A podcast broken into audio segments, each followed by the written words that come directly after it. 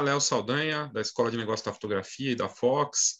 Eu estou aqui com a Dani Justus, uma fotógrafa com muita experiência, com um estúdio que é referência é, no Rio de Janeiro e fora até da, da, do Rio de Janeiro, a gente pode dizer assim, um trabalho de alto nível. Ela que vai palestrar em breve no evento da Digipix no Rio de Janeiro. E é um prazer tê-la aqui comigo para falar da carreira, desse momento que ela está vivendo, do trabalho em várias frentes. Dani Justus, obrigado, viu?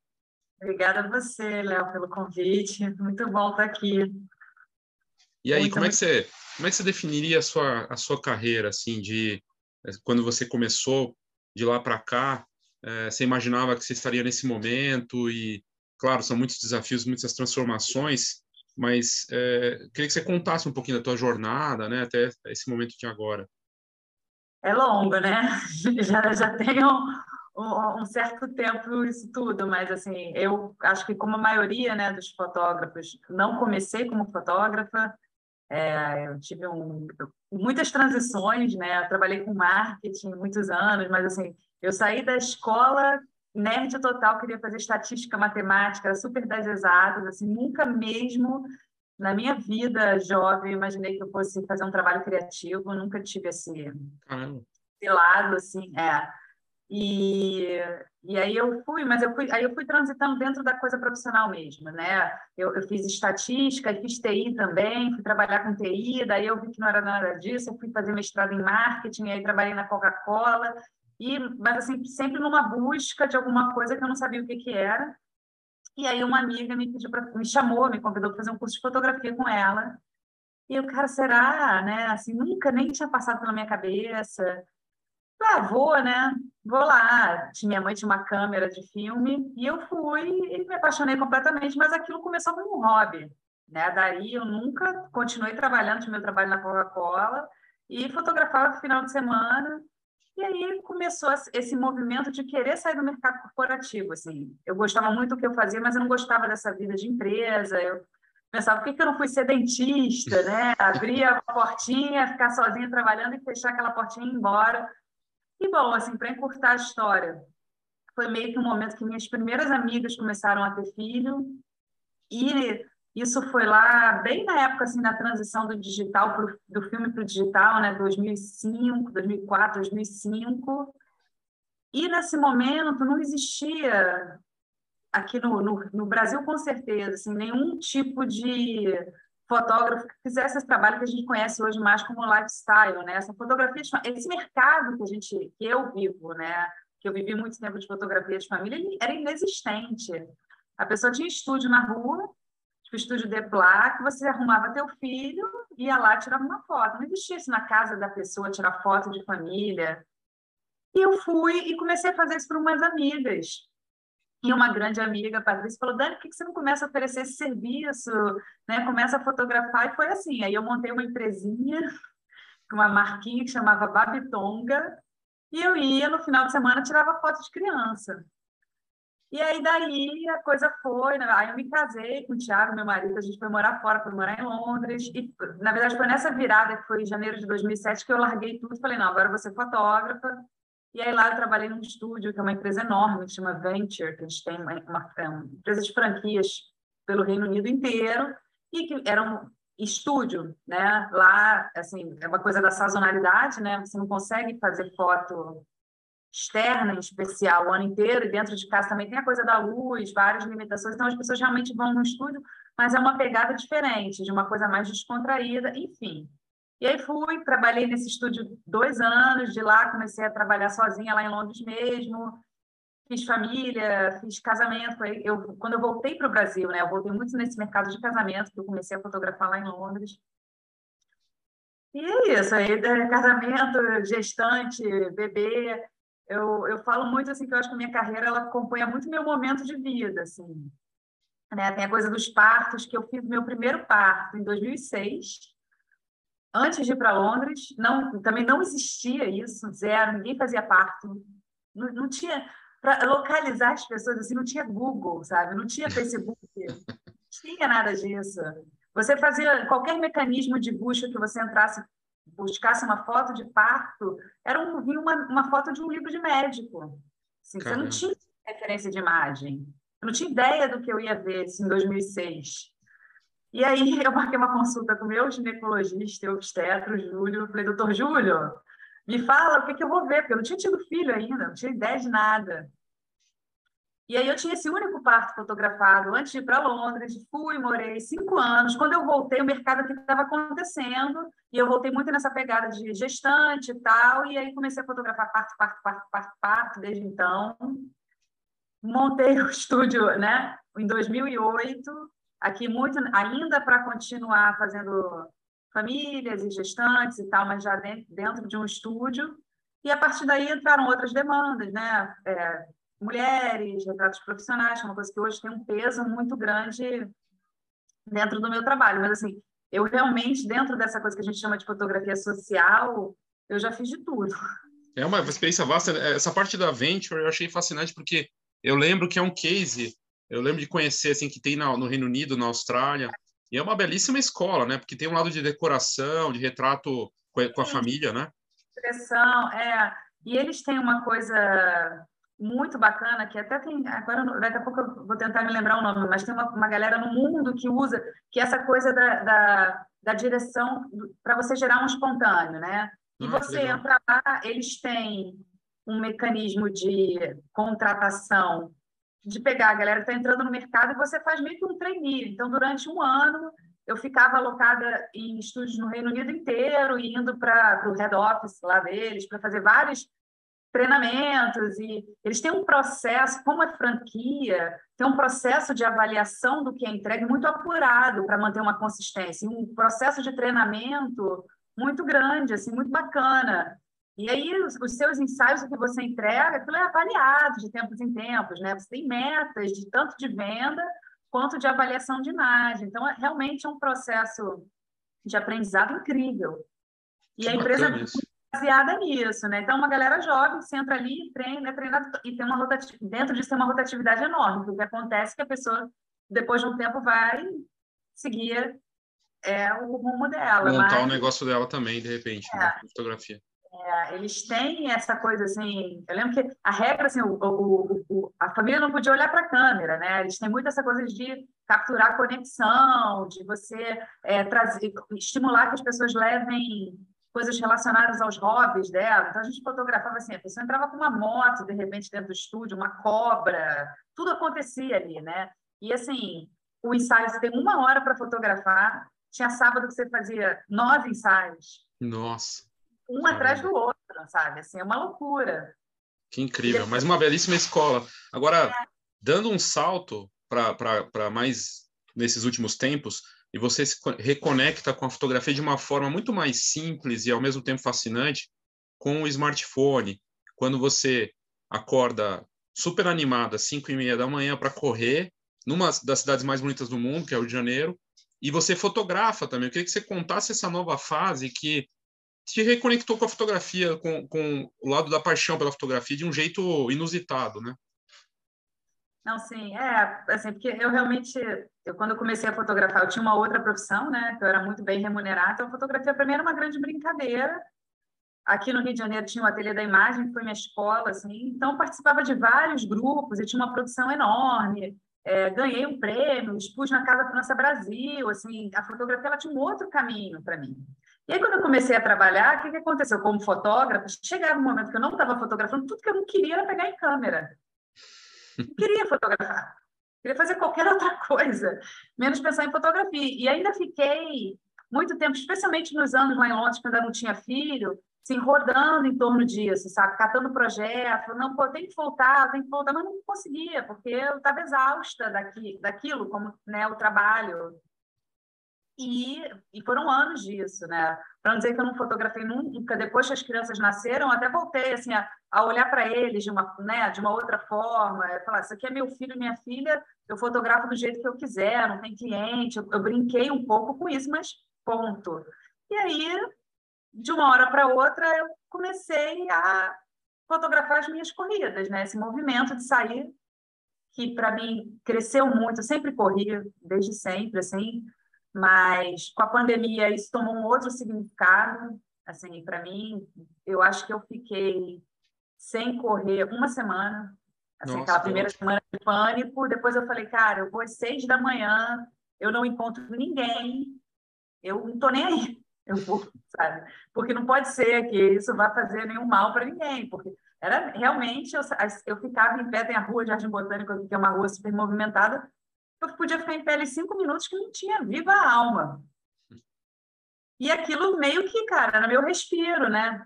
Corria aqui na Lagoa, subia a vista chinesa, aqui no Rio, que é lindo. E aquilo me manteve ali bem. E aí eu comecei a ter uma outra relação com a própria cidade, né? Um outro olhar para isso e a fotografar, e a fotografar isso mais a coisa da fotografia no ano passado. E de repente a fotografia voltou a ser um hobby, assim, voltou a ter um me dar um prazer, né? de fazer para mim, sem ter nenhuma cobrança de entrega, de tem nada. Algum, tem um tema específico ou você é, é a cidade ou, ou, aquele teu momento você nota as coisas e fotografa com o celular, é isso?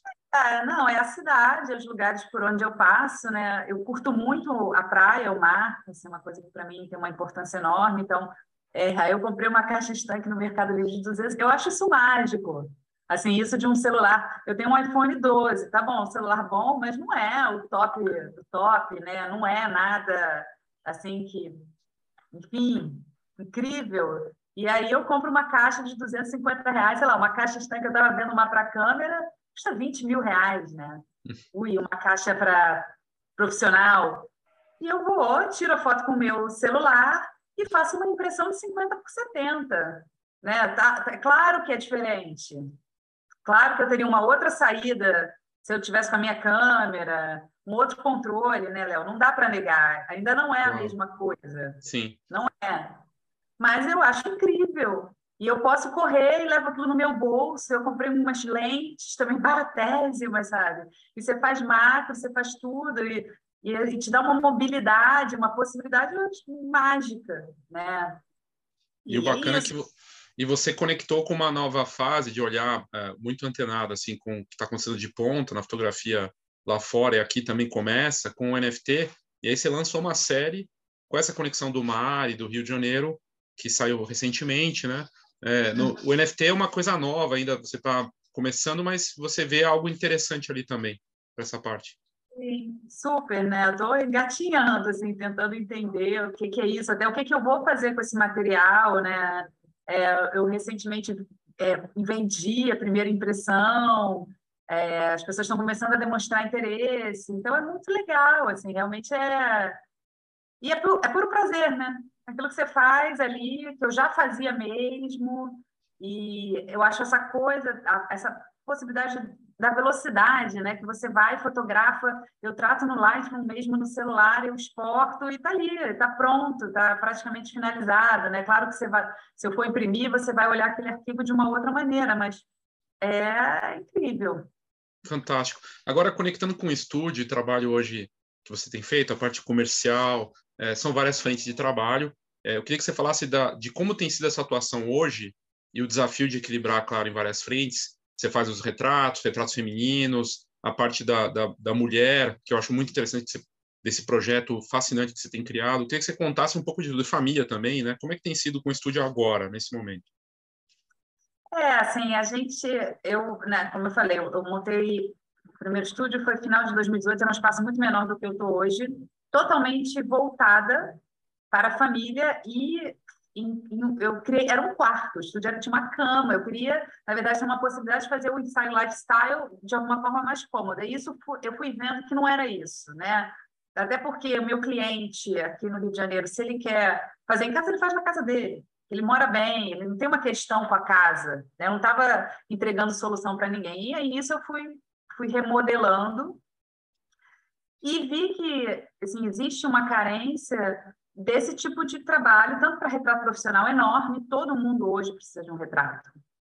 Você precisa pelo menos ter uma bolinha do, do, WhatsApp. Você pode nem ter Instagram, mas na teoria, se você é um profissional e você você precisa de uma foto boa. E com a pandemia isso explodiu, né? As pessoas falavam, Dani, eu preciso para quando eu desligo a minha câmera no, no Zoom, eu preciso de uma foto decente, né?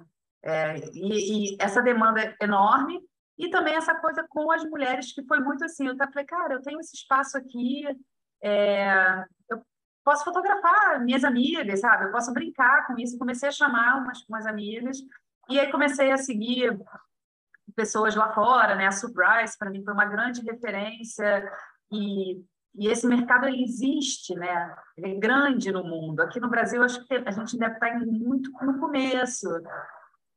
E assim, eu comecei realmente a sentir o retorno assim das pessoas sobre essa experiência de estar aqui, porque acho que a gente que é fotógrafo, a gente não consegue dimensionar, né? Como é especial a pessoa vir, a pessoa recebida, é maquiada, e você conversa de roupa, e você coloca ela naquele palco, né? Que é um meio que um palco, que, é, que ele fica ali, e você vira o teu olhar totalmente, exclusivamente para aquela pessoa.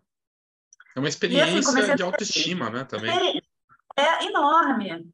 E depois a foto, não vou dizer que ela possa gostar ou não, mas assim, de forma geral, uma, é a melhor foto que ela tem dos últimos tempos, né? Porque a gente ilumina direito, que a gente dirige, você sabe posicionar, você conversa, né? Então, se tem alguma coisa que a pessoa, ah, uma queixa comum de mulher, meu, meu braço, eu acho meu braço gordinho, você vai tentar, né, não destacar aquilo, você sabe fazer. E aí a pessoa tem aquela foto, a pessoa posta aquela foto, a pessoa recebe um monte de elogio. né? Então, é essa, essa, esse combinado todo, e aí eu acho que junta isso com o meu público, que são mulheres na minha idade, que tiveram filho e que durante anos se esqueceram, né, completamente, porque é um processo normal. Você para de olhar para você e você olha para o outro, para o outro, para o outro, para o outro o tempo inteiro. E aí, de repente tem alguém te olhando, sabe? Alguém cuidando de você, ajeitando teu cabelo, fazendo você ficar bem. E é, né, essa experiência meio vogue mesmo, flash e tal. Cara, é incrível. E as pessoas chegavam aqui me abraçavam, sabe? Me agradeciam, voltavam, mandavam presente, cartão. Eu falei, cara. E aí a gente fez um modelo que também não é uma coisa minha, um modelo que muitas fotógrafas fora do Brasil fazem, que são esses 40 a mais, 50 a mais, o que for, né? E normalmente o número é limitado, então são 40 a mais, são 40 mulheres de 40 anos ou mais, que a gente fez no lançamento desse espaço, foi janeiro do ano passado. Isso, foi janeiro do ano passado. Que meu, janeiro não, desculpa, março. Foi no mês da mulher, exatamente. Março de 2021, a gente veio para cá e lançou o 40 mais. E foi incrível, né? Porque a ideia do projeto que é, eu tirei o risco financeiro. Ele é um projeto, é um ensaio que ele é muito mais barato do que o ensaio regular e a pessoa compra depois o que quiser. Mas, assim, ela vive a experiência. Se ela quiser ficar com uma foto, tudo bem. Né? Mas ela vem, ela se sente bem. Obviamente, normalmente as pessoas que acabam comprando mais arquivos, né? o que for, impressão, mas o processo é muito gratificante mesmo, né? Então, hoje, e, isso eu acho assim, hoje eu faço mais, muito mais 40 mais do que gestante, muito mais retrato profissional do que gestante, a coisa mudou. Interessante isso, né? quer dizer, tem uma, um, uma naturalmente teve uma nova forma de você atuar, que foi uma evolução, mas algo que você também se conecta, que, que você se identifica e acredita, né? Isso é bacana. Mas mas você tem um, uma equipe, né, trabalhando para você também. Tem tem hoje o estúdio também ele ele funciona já com uma certa autonomia, né? Sim, é, tenho né, outra fotógrafa que trabalha aqui comigo. Quando a gente tem coisas com mais volume, quando Natal, como Natal, então a gente bota mais gente fotografando. É, os eventos, por exemplo, batizado, festa, já tem muitos anos que eu não faço. Eu, eu terceirizo, porque isso eu comecei quando eu, o meu volume de parto explodiu, que foi 2018, então não tinha como eu ficar presa numa festa e não poder sair, né? Então, assim, eu falei, não, eu tenho que escolher um caminho então, hoje eu tenho, e essa, essa própria coisa de dar aula, né, Léo? Dei muitos anos de aula no Ateliê da Imagem, muitos anos de workshop no Rio, então eu tenho uma, uma rede, assim, de fotógrafos que eu conheço, confio que de alguma forma eu treinei, né, que entendem é, como eu fotografo, o que, que eu gosto, e, então funciona super bem, assim.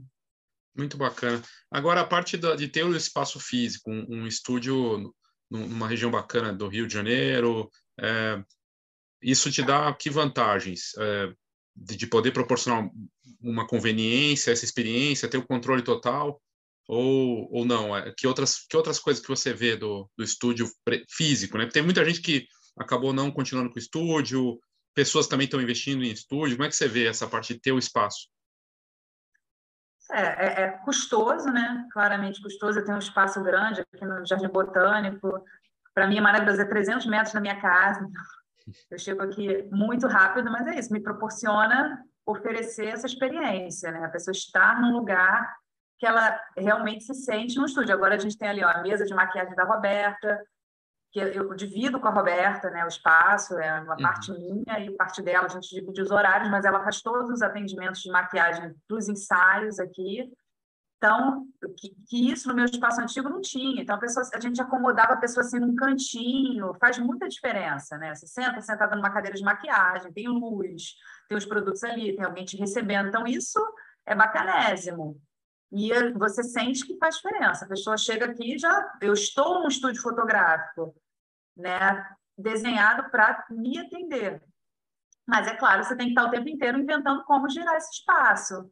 Isso, né? Até de ter a equipe trabalhando, porque eu não dou conta de usar, eu não consigo fotografar o tempo né, todo. Dizer, 8 horas por dia, todos os dias. Para mim, assim, se eu fizer dois ensaios por dia, tá bom, de ótimo tamanho, porque é uma coisa que demanda. Eu acho que quem não trabalha com fotografia não consegue entender assim muito, né? Essa demanda que é você dirigir. E foi um grande desafio assim voltar para o estúdio, né? Eu digo voltar porque eu trabalhei num estúdio lá em Londres.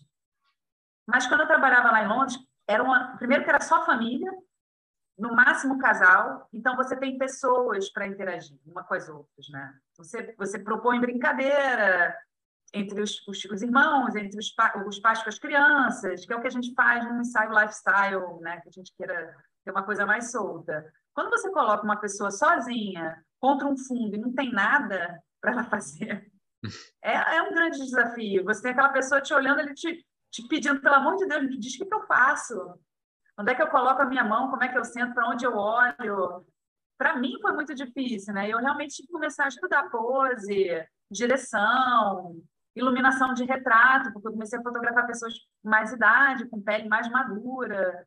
Então, foi todo um, um aprendizado que é maravilhoso, que te, te faz se mover, né? Eu acho que essa coisa da, da mudança é muito legal, assim. Muito bom, muito Desafio novo. É, eu vejo que eu noto isso em você, que você tem essa, essa inquietação, e isso é importante também, é algo que pode ser bem aproveitado, né? É, você também tem a parte do vídeo, né? É, como é que você vê a importância de vídeo, é, seja com parceiro, na divulgação? É, porque a gente nota, você percebe isso dos consumidores. Eu tenho ouvido muito dos profissionais que as pessoas têm buscado vídeo também do próprio fotógrafo. É uma, é uma tendência ou, ou é uma moda, você acha? Não, acho que é uma super tendência. Assim, eu comecei é, fazer vídeo, assim, entrega em vídeo com parto, faço até hoje, né? Então, assim, eu eu já tive um momento de muito parto, foi como eu falei, 2018, 2019. Aí, da pandemia para cá, eu primeiro parou mesmo, e agora eu, hoje eu ainda faço, adoro, mas eu tenho tentado controlar esse volume. É, mas assim, eu sentia um pouco a, a, necessidade de entregar aquilo em forma de história, né? uhum. né? Em, em, contar aquela história em forma de vídeo, porque eu achava que ajudava.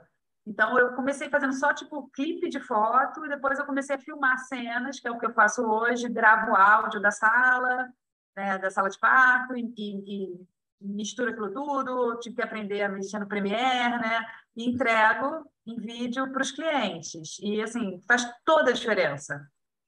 Faz toda a diferença. O mesmo, quando tinha um momento também que eu fazia muito documental de família, eu sentia que também no documental de família super cabia. Você incluir uma cena de vídeo, né? E hoje é, é em tudo, né, Léo? Assim, então a gente tenta aqui mesclar quando tem ensaio, fazer um making off. É, a gente ainda não tem hoje um produto formal, mas eu acho que é uma coisa que vai acabar acontecendo de ter uma mistura mesmo, porque esse, esse como eu estava falando, esse mercado de que a gente chama de personal branding, né, de marca pessoal, ele explodiu e as pessoas têm uma necessidade enorme de ter imagem e de ter vídeo né? Assim, não se consome, é isso aí, Instagram, né? A pessoa quer, a gente consome vídeo o tempo inteiro. Puxou muito mais. Né? Eu até ia te perguntar isso, porque se conecta o vídeo com a rede social que tá tudo voltado mais para vídeo, né? O, o Reels, o, o TikTok também. E, e, você percebe isso também da, dos clientes na parte da rede social? É um, uma, uma demanda, assim, eles se interessam por isso? Ah, sem dúvida, né? até na própria geração de conteúdo, né? O que você tem de resultado quando você entrega um conteúdo em vídeo ou um conteúdo que seja mais estático. Assim, eu, eu Daniela, eu, eu acho muito importante a coisa da foto, né? Da imagem estática. Eu acho que uma, você nunca vai ter uma leitura de uma imagem estática em vídeo.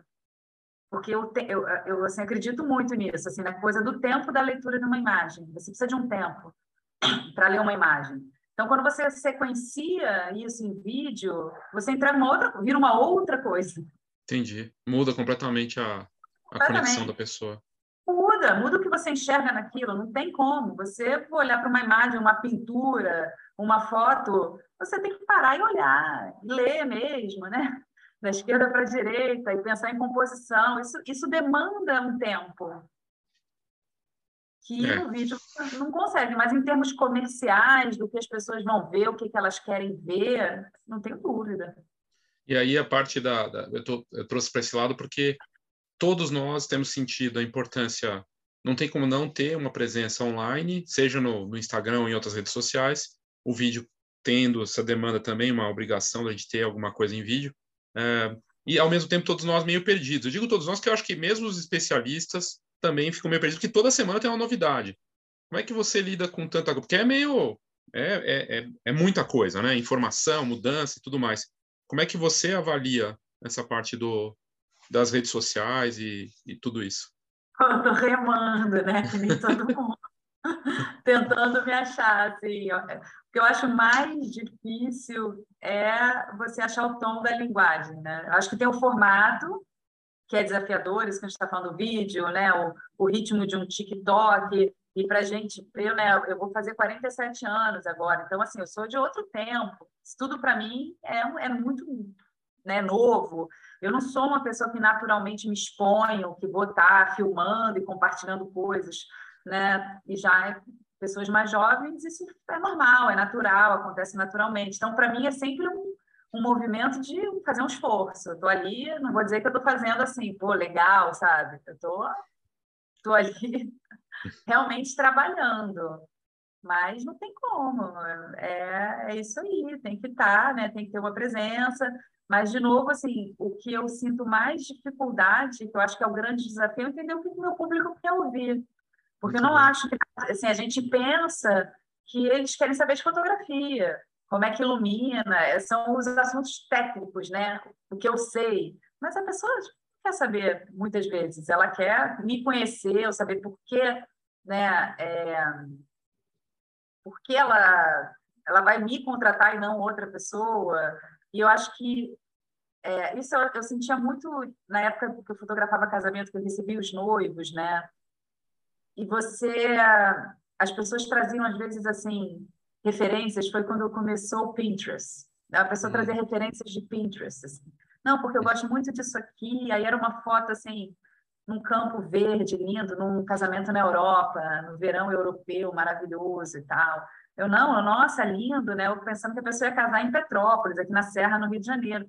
Eu não, mas seu casamento vai ser onde? Ah, vai ser no Clube Monte Líbano, é um clube aqui, às 11 da noite. Tem um gramado lá. gente, Aí você, você percebe que a capacidade de avaliar a imagem do leigo, ela, ela é muito diferente da, da sua, né? E assim, acho que até se você pensar no seu processo como fotógrafo, para quem é fotógrafo, pensa como você vê imagem quando você começou a fotografar e como você vê imagem hoje. Então, eu acho que a questão do leigo, que ele vê, é muito, é muito mais a, a identificação com o profissional do que a, o resultado do trabalho. Interessantíssimo isso. É, é muito mais. Assim, conexão, assim, né? Acho que no grosso, a pessoa vai olhar e vai falar, cara, é bom ou é ruim, eu gosto ou não gosto. Mas a pessoa não sabe ver se tem um flash estourado aqui, se está um pouquinho fora de foco. Não vê mesmo, não vê, não adianta.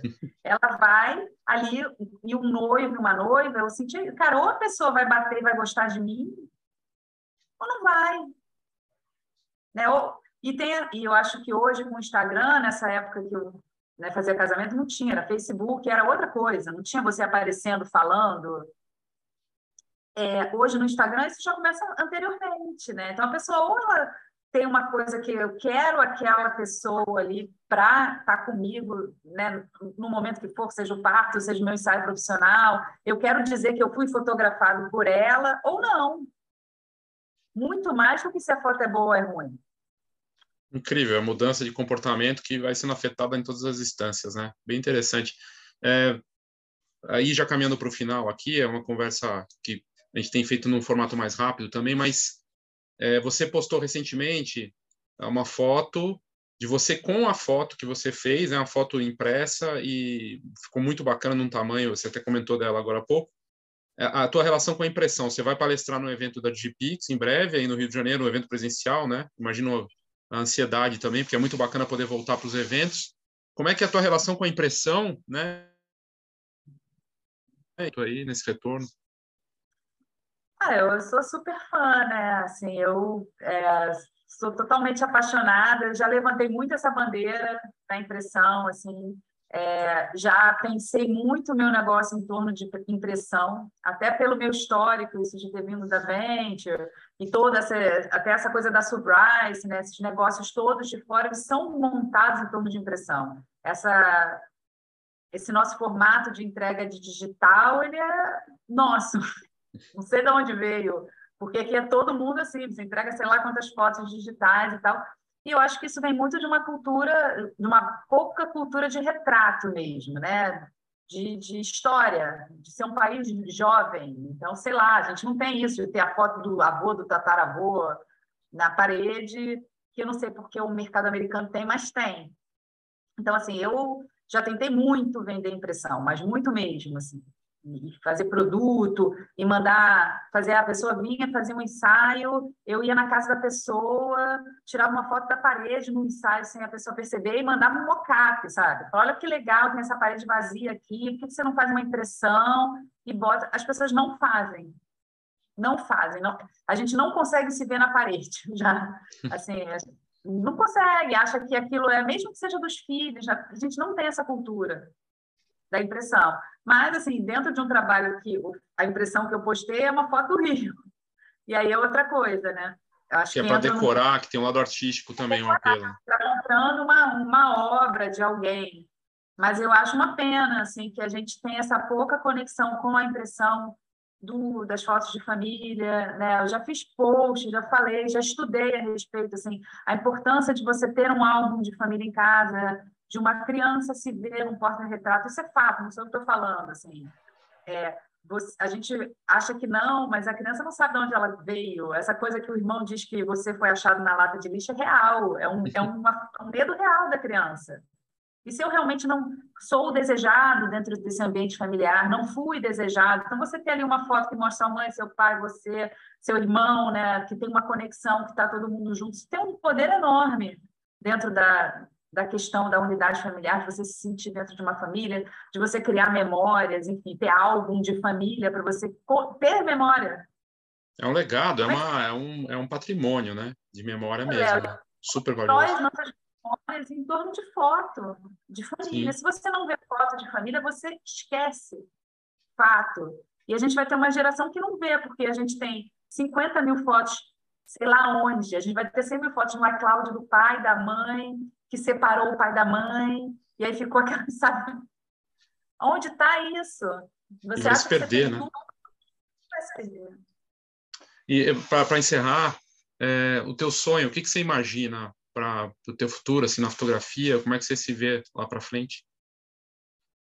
É, eu, assim, eu queria muito que isso aqui virasse uma coisa maior, né? O estúdio, assim, desde que eu comecei um projeto, é, de ter uma equipe trabalhando, de que vire uma marca, que consiga andar sem eu estar, né, ser a única, a fotógrafa, de ter, de, de realmente deixar uma coisa acontecer, ter um, ter um legado e poder fazer minhas fotos de celular, ir para a praia correr. É, acho que é meio por aí, assim. Muito bacana, muito bom. Obrigado, viu, Dani? De verdade, foi, foi ótima conversa. É, vou deixar na, na, na, aqui na descrição do vídeo, no YouTube e também no podcast, o, os links para o site da, da Dani e o Instagram dela, para que as pessoas possam acompanhar. E ela vai estar no evento no, no GPix Experience no Rio de Janeiro em breve. Obrigado, viu, Dani? Obrigada a você, Léo. Foi ótimo. Parabéns pelo trabalho aí. Obrigada. Tchau, tchau. Tchau, tchau.